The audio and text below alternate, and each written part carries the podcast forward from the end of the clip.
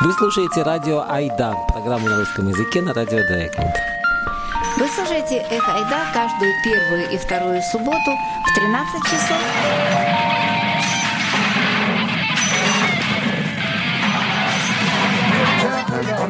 И Эх Ойда по-немецки каждый третий и четвертый четверг в 19 часов.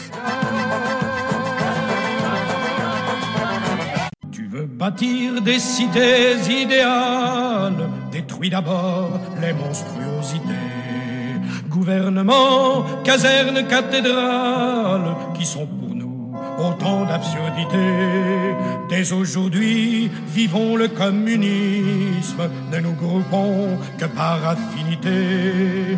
Notre bonheur naîtra de l'altruisme, que nos désirs soient des réalités. debout, compagnons de misère, l'heure est venue, il faut nous révolter, que le sang coule et rougisse la terre, mais que ce soit pour notre liberté, c'est reculer que d'être stationnaire, on le devient de trop philosopher, debout, debout, vieux révolutionnaire, et l'anarchie enfin va triompher, debout, debout, révolutionnaire, et l'anarchie enfin va triompher. Добрый день, добрый день, дорогие радиослушатели. Мы рады приветствовать вас на волнах радио Айда в это время, которое историческое, можно так сказать. А, время, когда а, каждому, кому интересно и дорого российское гражданское общество, каждый понимает, что какая-то часть э, истории российского гражданского общества делается прямо сейчас. Понятно, что она делалась всегда так или иначе последние 30, последние 30 лет, но э, вот именно сейчас э, момент, очевидно, несколько особенный как мы все знаем. Мы не будем повторять то, что многократно уже повторено в медиа. Мы не, я не буду описывать те кадры, которые вы можете увидеть. Прежде всего, это кадры, конечно, массовых демонстраций во многих городах России, того, как э, жестоко ведут себя силовики, того, как ими, как люди все равно продолжают выходить на улицы, продолжают выражать свою гражданскую позицию. А мы не будем этого всего повторять, потому что достаточно посмотреть в интернет, и вы все это увидите, услышите, и даже э, у вас может появиться возможность э, виртуально проучаствовать, подписать петицию. Но кроме этого, возможность проучаствовать есть и реальная. Сегодня в 2 часа дня, то есть уже очень скоро, на площади Старой Синагоги во Фрайбурге будет митинг, это уже второй митинг, о первом мы говорили в прошлую субботу. А, митинг организован группой «Неравнодушный Фрайбург», и а, в прошлую субботу собралось около 100 человек, что для Германии, конечно, достаточно много. Так что если кто-то из вас хочет выйти на площадь э, не только э, виртуально, не только в интернете, поддержать а, это, это движение за гражданские права, которое сейчас в России, как кажется, набирает силу. Но и сделать это физически, несмотря на вирусные ограничения, то в 2 часа сегодня, я повторяю, на площади Старой Синагоги во Фрайбурге такая возможность представится. А, запасайтесь масками, а, помните про гигиенические правила, помните, что нужно держать абштант и нужно держать дистанцию между людьми, но тем не менее площадь достаточно велика, и я думаю, что а, все, кто захочет, могут каким-то образом там проучаствовать и свою гражданскую позицию выразить.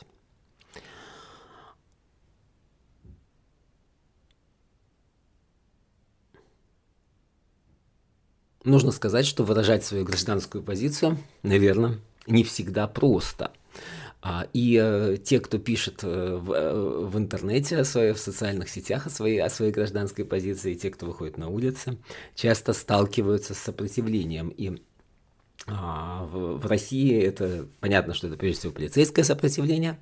Но и здесь, в Европе, надо сказать, люди жалуются некоторые.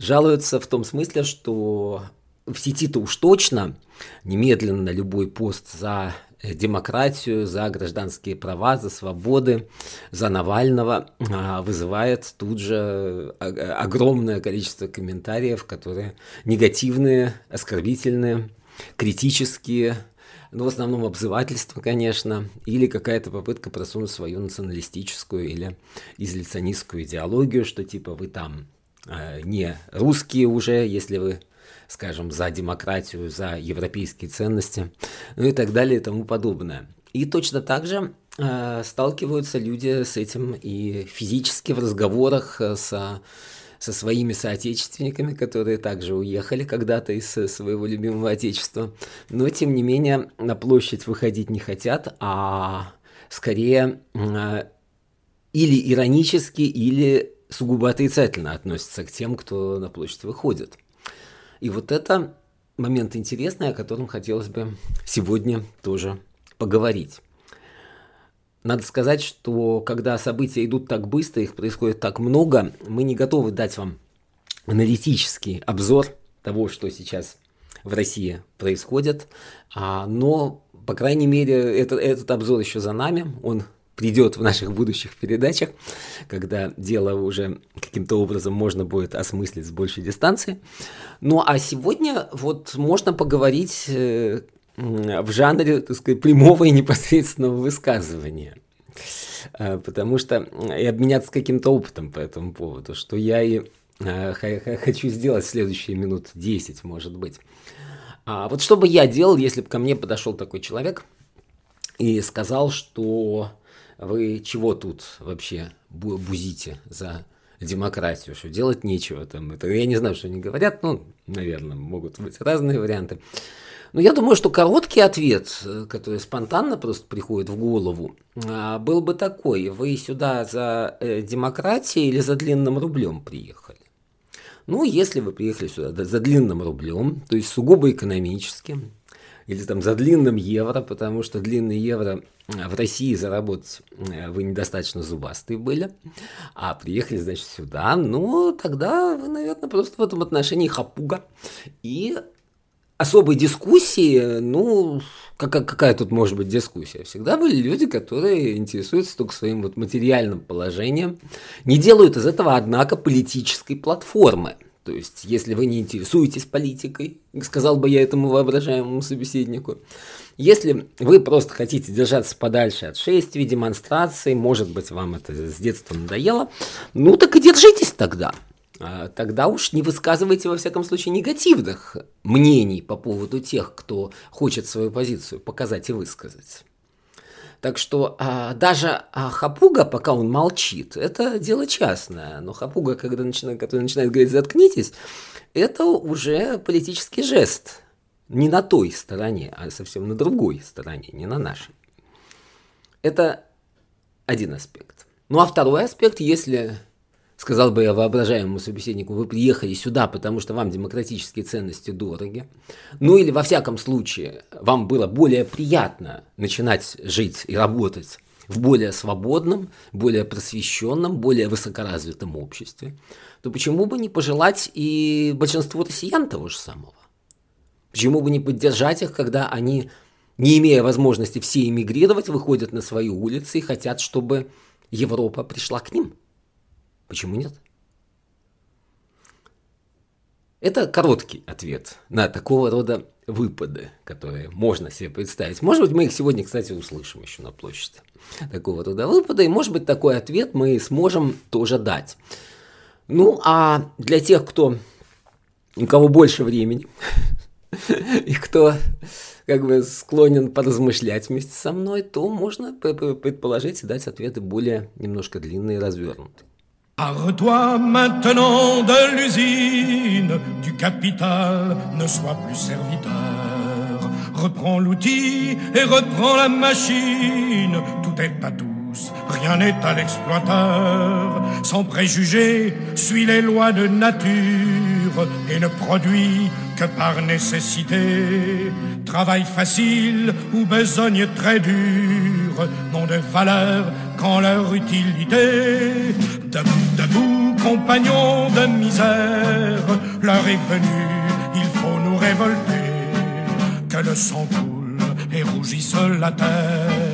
Mais que ce soit pour notre liberté, debout, debout, vieux révolutionnaire, et l'anarchie enfin va triompher. Здесь есть, э, скажем, ну, три аспекта, так, если на вскидку. Один аспект в том, что я могу сказать, что я, например, выхожу на улицу не только за Навального. Понятно, что у многих наших соотечественников к Навальному, к его программе и даже к его методам иногда есть определенные вопросы и претензии. И надо сказать, что социологические опросы в России тоже это показали, и очень много ответов на вопросы, идете вы там на демонстрацию или нет, ответы были такие. Навального я, в общем, поддерживаю только частично, но все равно пойду. Или, может быть, э, были даже ответы, что Навального я не поддерживаю, все равно пойду. Немного, но были.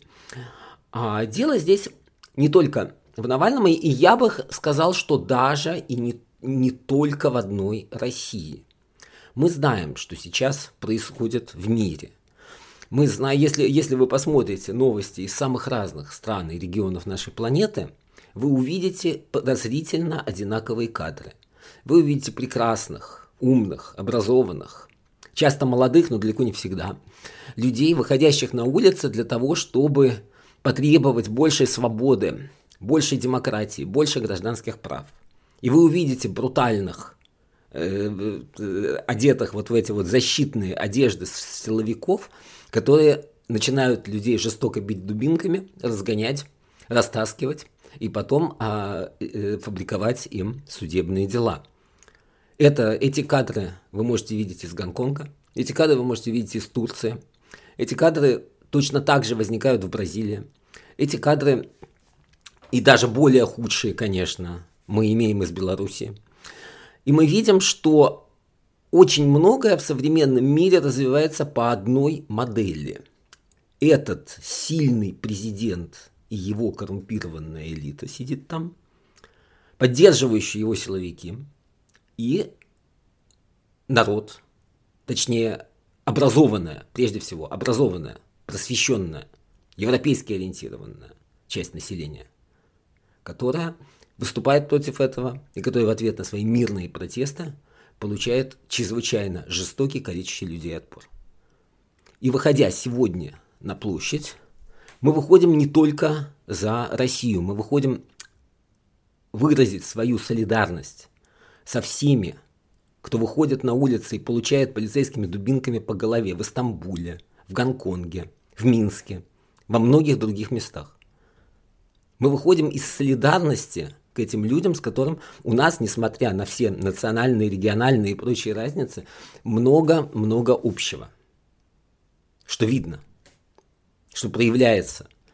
И выразить эту солидарность, показать ее, это, по-моему, очень и очень важно. Это один аспект. Такой, скажем так, географический. Географический, к сожалению. К сожалению. Потому что, конечно, чудовищно. Я думаю, что сегодня на площади будут, а, будут а, люди из Турции, потому что, например, в Турции сильный президент решил назначать вообще всех на свете, создавать вертикальную власть и, и назначать в том числе ректоров университетов. Студенты против этого протестуют, против студентов идет идут жестокие полицейские репрессии, которые абсолютно несоразмерны, как людей бьют, абсолютно несоразмерно с тем, что они, чего они требуют. Они требуют просто возможности иметь независимого ректора университета и как они выходят на улицы. Эти кадры опять, умные лица с одной стороны и битюги с дубинками с другой стороны. Ну, словом, мы знаем, что происходит в Турции. Турки на площади сегодня будут. Может быть, если кому-то интересно, может с ними поговорить. Может быть, придут люди из Гонконга, это я не уверен, но посмотрим. Потому что что там творится тоже понятно. Новый а, закон о а, национальной безопасности в Гонконге, по которому людей сажают направо и налево, и жесточайшие разгоны любых демонстраций и настолько серьезная, кстати, система слежки, что а, китайцы часто а, опасаются выходить протестовать открыто, например, в кампусах уже австралийских или европейских университетов или на улицах европейских городов дошло до этого. Может быть, Поэтому мы сегодня увидим, а может быть и мы не увидим китайских а, сторонников а, свободы для Гонконга и свободного законодательства, и свободной прессы, и свободных выборов, всего того, чего они требуют. Таким образом, у нас есть, к сожалению, этот географический охват, но вы можете также точно так же сказать, что мы выходим, потому что в современном мире вот это так. Это тенденция, эти, так сказать, сильные властители, которые ничего не могут предложить своему народу, кроме дубинок.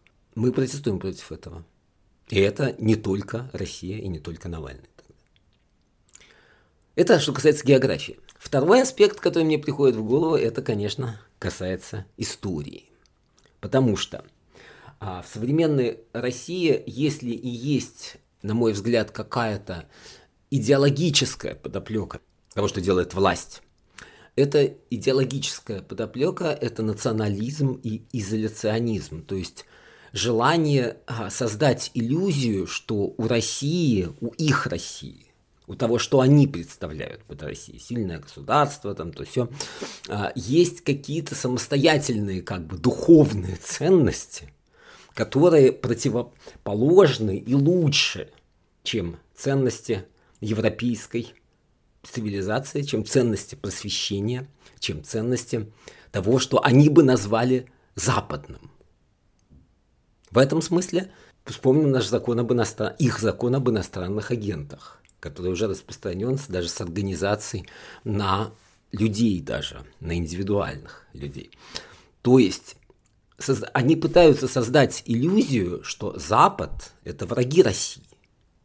Они даже в некоторых телешоу, так сказать, особенные мракобесы даже говорят об этом как о чем-то, как бы, ну, что это так оно и есть, что это никто в этом не сомневается, что если, например, какая-то программа возникает, чтобы российские студенты учились на Западе, ну да, конечно, говорят они, они поучатся там на Западе, потом они принесут все это к нам в Россию, чтобы развивать наше общество. Говорят такого рода идеологи ироническим голосом, сам слышал. А почему иронически? А почему, собственно, человек, не поучившийся в Европе и в Америке, не может это использовать? Для того, чтобы как-то развить Россию. Почему Россия не может двигаться по европейскому, по американскому, по демократическому пути? Что плохо в том, чтобы быть западником? Понятно, что пока у нас президент из спецслужб, где Запад всегда был э, стратегическим противником, и где это вдолблено так, что это, пожалуй, может быть единственное убеждение прочное, которое сидит у нас в голове власть имущих, что Запад – это наши враги, да. Вот. Пока это так, э, аргументация здесь невозможна, это нужно показывать. Так вот, когда кто-нибудь говорит, что если вы стоите на западных позициях, если вы стоите на а, проевропейских, проамериканских позициях, вы уже как бы не россиянин, вы уже как бы не имеете права говорить, вы уже как бы иностранный агент. Это наглая и бесстыдная ложь. В России существовала огромная традиция западничества. Существовала в XIX веке, начиная с XVIII. В основе нашей культуры Ломоносов и Петр I были европейски ориентированы. Они считали и эксплицитно проявляли это в своей деятельности, что лучшее, что может произойти с Россией, это перенимание западного пути развития. Западничество было серьезнейшим духовным течением в XIX веке в России. Оно, оно связано с, э, с известными нам всем э, э, яркими именами, такими как Тургенев, Белинский, Герцен, многие другие. Западничество всегда было органически русским явлением. Если я говорю, что я хочу, чтобы Россия развивалась по западному пути, я тем самым проявляю себя как россиянина – и как патриота в той же мере, в какой это делали Герцен, Белинский, Тургенев и многие-многие другие. Это было развитое течение. По этому поводу я сейчас прочитаю маленький текст, но сначала еще один аспект. Конечно, осознать все это так и решиться куда-то пойти, это не очень просто. Но вот наши соотечественники в России решаются, и надо сказать, что один из самых интересных и замечательных аспектов нынешних протестов – это то, что порядка 40% люди, пришедшие на митинги впервые. Таким образом, это решение происходит. А вот как оно происходило раньше. Я сначала почитаю маленький фрагмент, а потом объясню, что это такое. Quand ta pensée invoque ta confiance, avec la science, C'est le savoir qui forge la conscience, l'être ignorant est un irrégulier. Si l'énergie indique un caractère, la discussion en dit la qualité. En temps répond, mais ne sois pas sectaire. Ton avenir est dans la vérité. Debout, debout, compagnons de misère, l'heure est venue, il faut nous révolter Que le sang coule et rougisse la terre mais que ce soit pour notre liberté. C'est reculer que d'être stationnaire, on le devient de trop philosopher.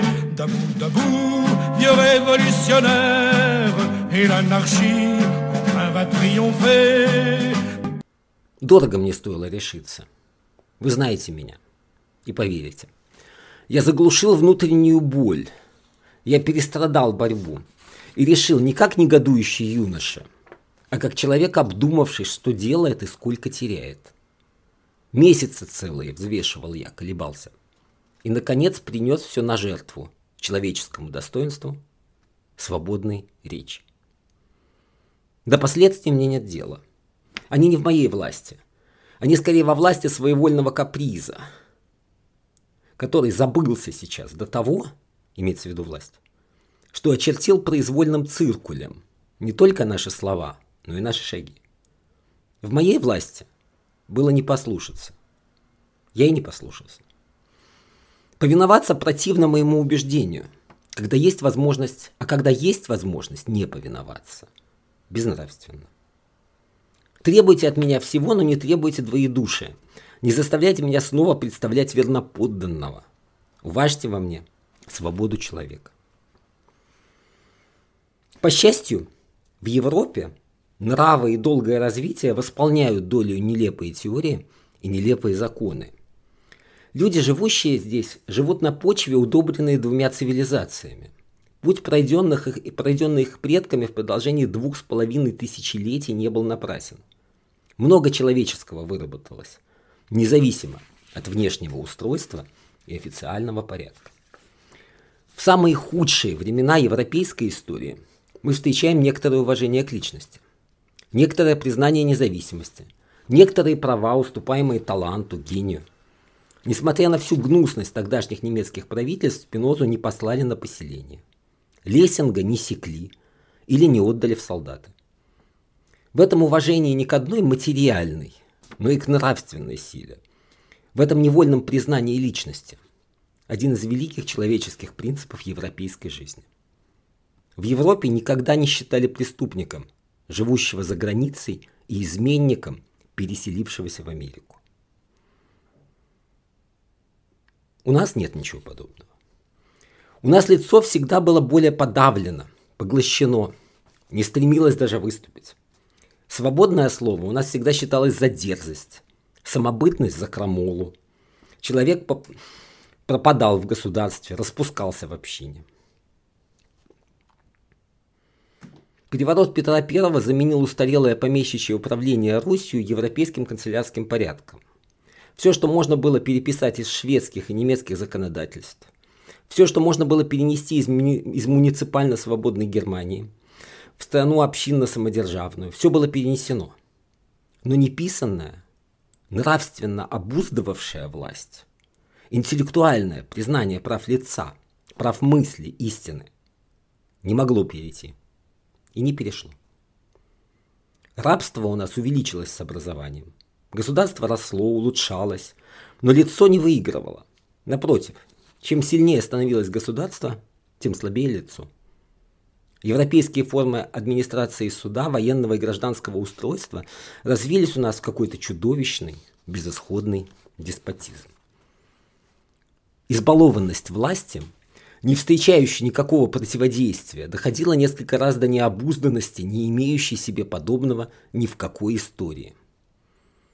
Опьянение самовластия овладевает всеми степенями знаменитой иерархии в 14 ступеней.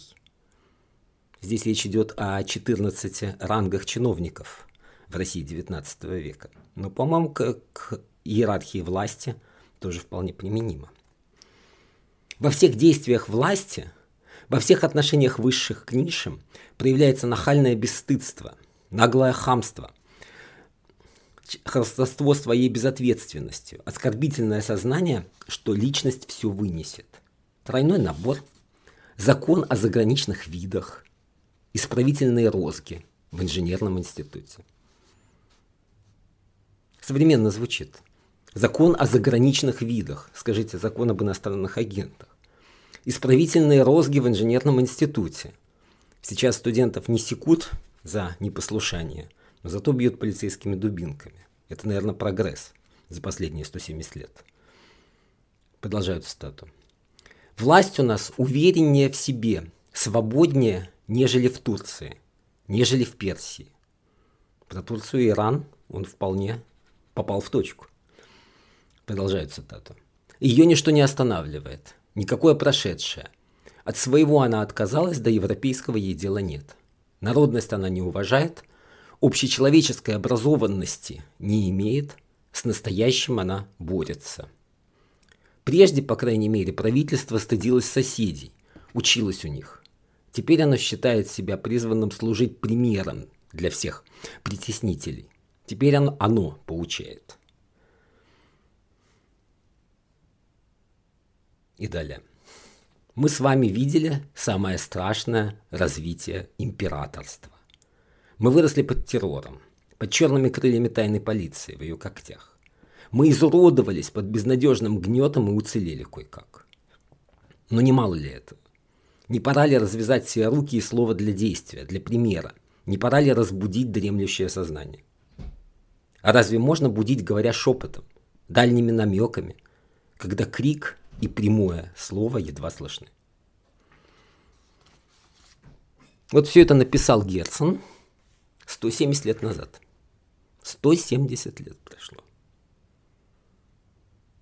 Поэтому, повторяю, когда, если кто-нибудь вам скажет, что поддерживать гражданские права, выходите теперь на улицы, это как бы предавать Россию, особенно если вы здесь живете – можно сказать, что в истории это все очень традиционно.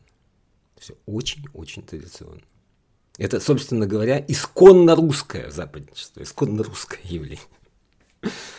Конечно, нужно сказать, что исторический парадокс заключается в том, что Герцен, когда он писал это письмо, он обосновывал, почему он остается в эмиграции. И отсюда, из эмиграции, хочет э, делать Впоследствии это перешло в издание газеты и в другую просветительскую деятельность. В данном случае мы имеем как раз обратный феномен, потому что Навальный, скажем, был сейчас в Германии и в Россию вернулся. И это, конечно, вопрос э, все-таки разницы эпох. Кстати, по поводу возвращения Навального, что наверное, тоже интересный аспект того, что сейчас происходит. Я процитирую одного аналитика, Льва Шлосберга. А, это он сказал в одном интервью, поэтому в таком свободном тоже формате. Когда его спросили, почему, собственно, Навальный не остался в эмиграции. Лев Шлосберг отвечал, всю правду знает только Навальный. Я уверен в двух вещах, то есть а, Лев Шлосберг говорит от себя. Первое, в том, что он сознательно принимал решение о возвращении. Это не спонтанная импровизация, это решение политика. Даже если этому решению кто-то и что-то способствовал, это решение лично Навального. Я не думаю, что даже в его окружении есть люди, которые могли бы убедить его или переубедить. Это его решение. Я уверен, что Навальный понимает, что российский политик – это человек, живущий и работающий в России. Человек, живущий и работающий за пределами России – это иммигрант – Иммиграция и оппозиция – это разные профессии. Это конец цитаты, это был взгляд Льва Шлосберга. на современную ситуацию и взгляд спорный. Но это то, что тоже сейчас как-то тоже стоит э, как некий общественный вопрос, наверное. Вот ответ из предыдущей эпохи, ответ Герцена, который я читал, это было обоснование того, что он э, оставался в эмиграции и очень много терял на этом. Ну и здесь, конечно, в беседе с Львом Шлосбергом другие аналитики и комментаторы ему возражают, на что он отвечает, что из-за границы можно заниматься просвещением, изданием средств массовой информации, учебой, но из-за границы нельзя заниматься российской политикой. Российская политика делается в России. Оппозиция – это те люди в России, кто борется за власть. Это политическая оппозиция. Люди, которые не имеют возможности бороться за власть по самым разным причинам, они, возможно, отказались от этого сами и уехали. Они, возможно, не считают это реалистичным. Вот такая, такого рода дискуссии идут сейчас по поводу возвращения Навального. Я, я просто это привел как пример. Я думаю, что дискуссий будет и больше. Но здесь нужно сказать, что я уже говорил о международном опыте, о разного рода вариантах, которые на этой почве борьбы с диктатурами а, в мире возникают. Но вот нужно сказать, что Бразилия сейчас переживает очень тяжелый и несчастный период. Но Бразилия, например, было возможно выставлять кандидатуры в парламент от зарубежья. То есть бразильские граждане, живущие за рубежом, могли голосовать за своих кандидатов. И это э, чрезвычайно интересный аспект, который, например, вот в этом, как, как некая возможность, хотя бы теоретическая, в неком, а, в этом ответе, процитированном Льва Шлосберга, не прозвучал. А почему бы и нет? Почему бы, собственно говоря, нельзя голосовать за тех, кто хочет каким-то образом повлиять на э, политическую ориентацию России, живя при этом за границей. Почему нет? Э, Шлосберг упоминает еще просветительскую деятельность. Здесь у нас, конечно, есть совсем другая еще история. Я намечу ее в скобках, потому что а, ну, действия современной российской власти это не только дубинки, это и на более тонких уровнях тоже давление осуществляется. Например, прямо сейчас принимается закон о об образовании, точнее, поправки к нему.